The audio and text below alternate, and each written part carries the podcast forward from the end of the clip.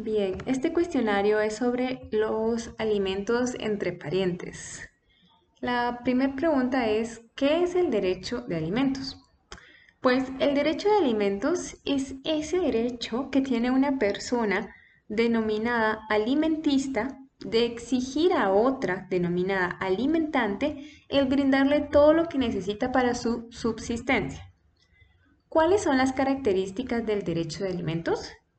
Estas características las podemos encontrar en la ley y vamos a establecer que son en un total nueve características. La primera es proporcionables. La segunda, fijadas en dinero. Tercera es modificables. Cuarta, complementarias. Quinta, irrenunciables. Sexta, intransmisibles. Séptima, inembargables. Octava, incompensables. Y la novena, las pensiones alimenticias atrasadas no pueden compensarse, embargarse, enajenarse ni renunciarse. Bien. La primera que habíamos indicado que son, pues su característica, la característica del derecho de alimentos es proporcionales. ¿Esto qué significa? Que va a las circunstancias personales y económicas del alimentante, fijadas en dinero. El juez debe hacerlo de manera, pues un juez competente, un juzgado. Modificables. Esto es importante porque, por ejemplo, si a ti te colocan una, una pensión, te fijan, digamos, una pensión de mil quetzales y tú ya no puedes seguir con eso porque no te alcanza el presupuesto, ha cambiado tu situación económica, pues esta se puede reducir o si tú has aumentado de situación económica, el otro puede pedir que se aumente. Entonces estas son modificables porque se reducen o se aumentan proporcionalmente a las necesidades del alimentista y la capacidad del alimentante. Bien, complementarios. Se deben en la parte en la que los bienes del alimentista no son suficientes para satisfacer sus necesidades. Irrenunciables. No se puede renunciar a dar los alimentos Intransmisibles. La obligación de otorgar los alimentos no se puede transmitir, es únicamente para la persona a quien le conceden ese derecho. inembargables. El derecho a los alimentos no se puede embargar.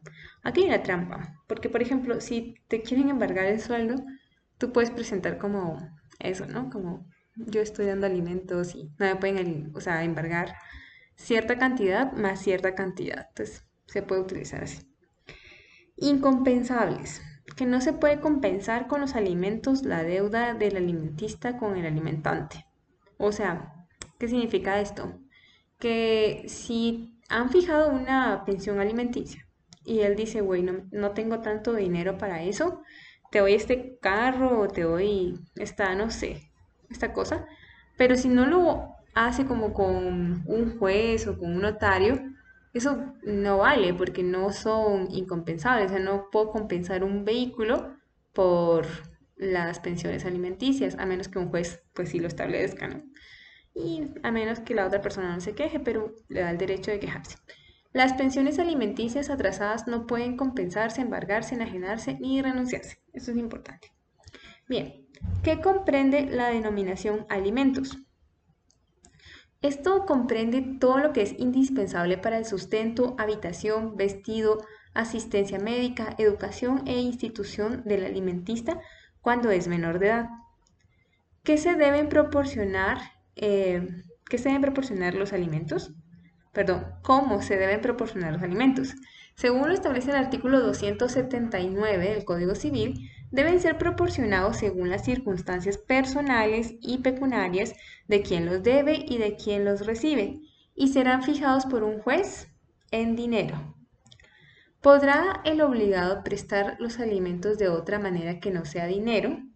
El mismo artículo 279 del Código Civil establece que en principio deben de prestar la obligación de forma dineraria pero podrá otorgarlos de otra forma si, el, si a juicio del juez, mediante razones que lo justifiquen, es aceptable.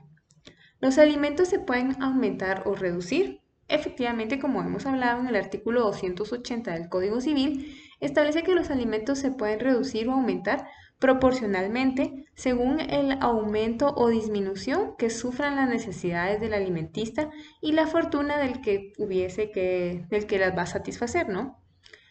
¿Qué juicios orales hay en alimentos? Hmm. Bien, es importante. Primero, el juicio oral de fijación de pensión alimenticia. Cuando usted, lo primero, ¿no? Voy a pedir que me fijen una pensión de alimentos. Segundo, el juicio oral de modificación de pensión de alimentos. Pues obviamente lo modifico, lo reduzco, lo aumento.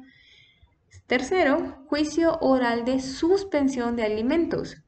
Cuando ya cumplió la mayoría de edad o hay unas causas ahí que lo vamos a leer que podrían hacerte perderlo.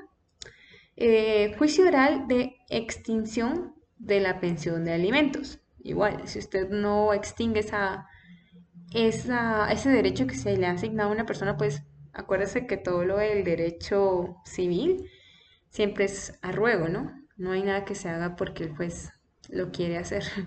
Todo tiene que presentarlo usted para que ellos lo hagan. ¿Quiénes son las personas obligadas a prestar recíprocamente alimentos?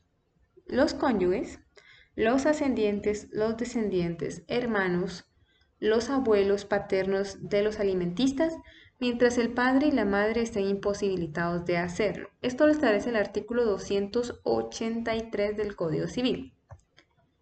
¿En qué orden se deben prestar los alimentos cuando el alimentante estuviese obligado a prestarlos a dos o más personas y su capacidad no fuere suficiente para atenderlos a todos? Eh, según lo que establece el artículo 285, debe ir en el siguiente orden. Primero a su cónyuge. Segundo a los descendientes del grado más próximo. Segundo a los ascendientes del grado más próximo. Y por último a los hermanos. ¿La pensión alimenticia se puede embargar? Esto ya lo habíamos indicado. Artículo 282 del Código Civil establece que las pensiones alimenticias no se pueden embargar, salvo en los casos de pensiones alimenticias atrasadas.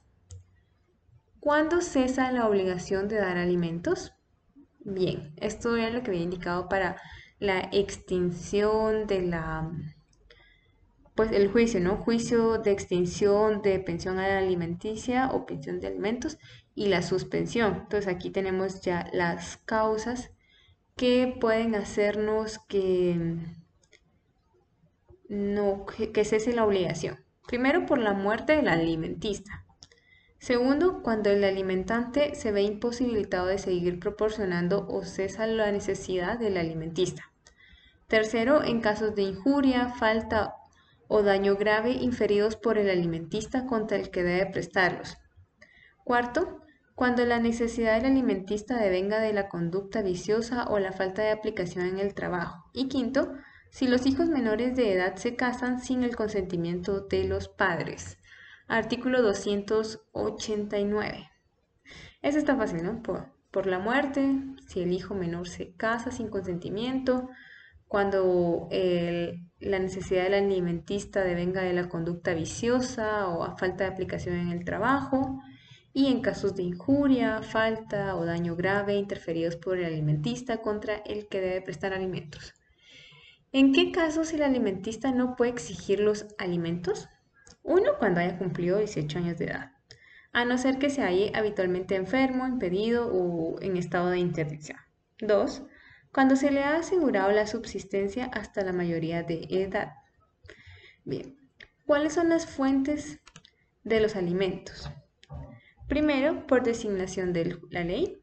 Segundo, por testamento. Y el último, por contrato.